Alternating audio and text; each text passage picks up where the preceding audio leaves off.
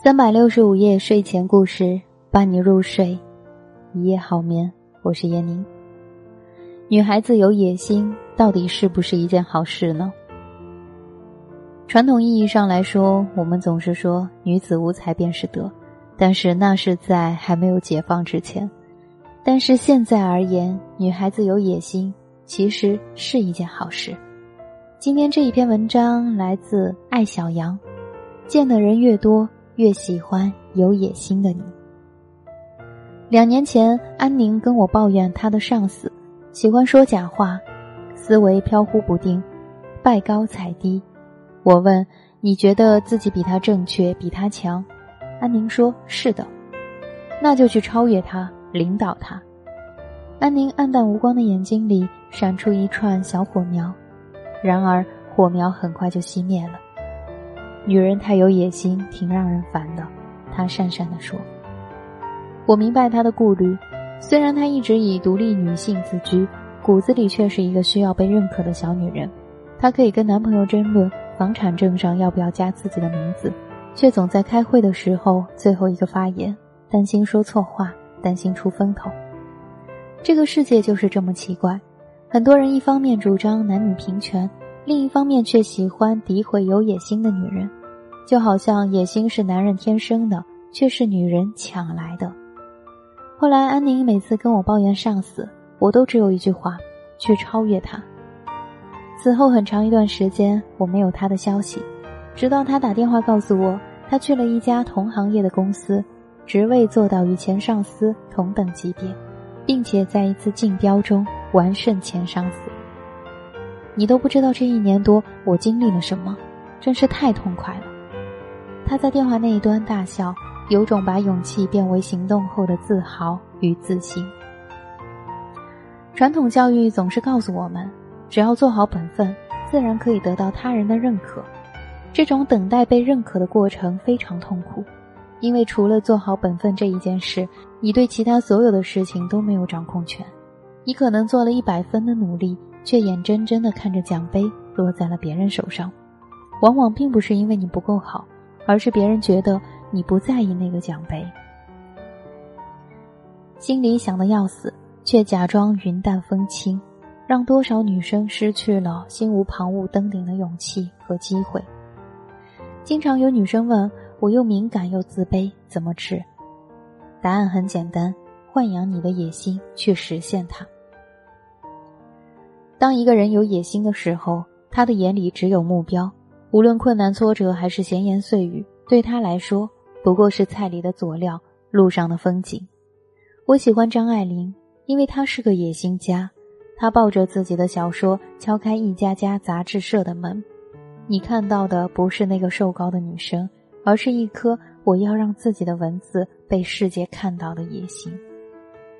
传奇在出版的时候，他写出了最广为人知的那句话：“出名要趁早。”来得太晚的话，快乐也不那么痛快。不必争论这句话的对错，可贵的是说这句话的那个姑娘，她的执着自信不畏人言，她的才华横溢与野心勃勃。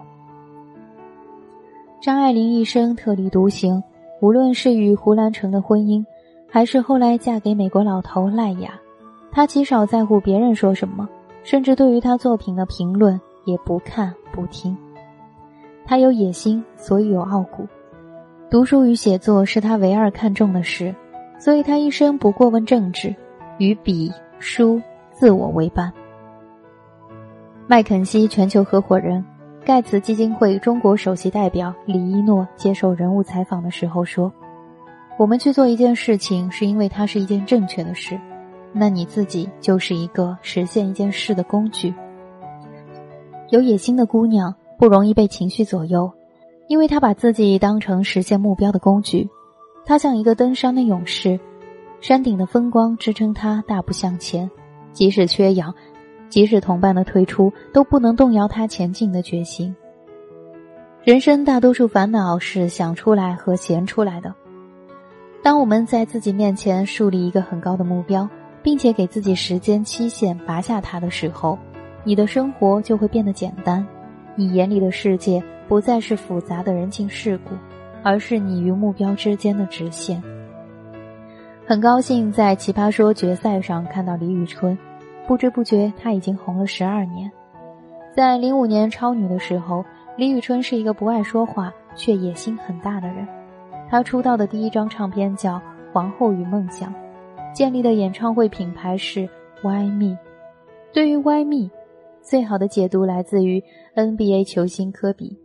他说：“既然有人成功，为什么不能是我？”这个有野心的姑娘，最让人羡慕的不是她像黑天鹅一样站在戛纳的红毯。成为纪梵希中国首位代言人，而是他看上去毫不费力的活成了自己。他说：“我的理想是唱歌，我达到了。唱歌以外的事情知道的越少越好。”他说：“人越往高处走，心就会变得越豁达。”是野心让一个女孩有了更多的见识，她知道了努力的滋味，尝到了成功的甜头，她开始放下怨气与不安。明白这个世界的公平，如果你想要，就努力去够。是野心让一个女孩变得简单平和，不期待所有人的喜欢与认可，不苛求理解与爱。他知道目标之外的东西都是强求。Facebook 首席运营官雪莉·桑格伯格在他的《向前一步》中写道：“女性在职场中容易出现皇冠综合症，即认为只要自己表现良好。”一定会皇冠加冕，而事实上，如果你不表现野心，这顶皇冠可能永远不会戴在你的头上。野心就是去争那顶原本属于自己的皇冠，不等待，不祈求，不抱怨。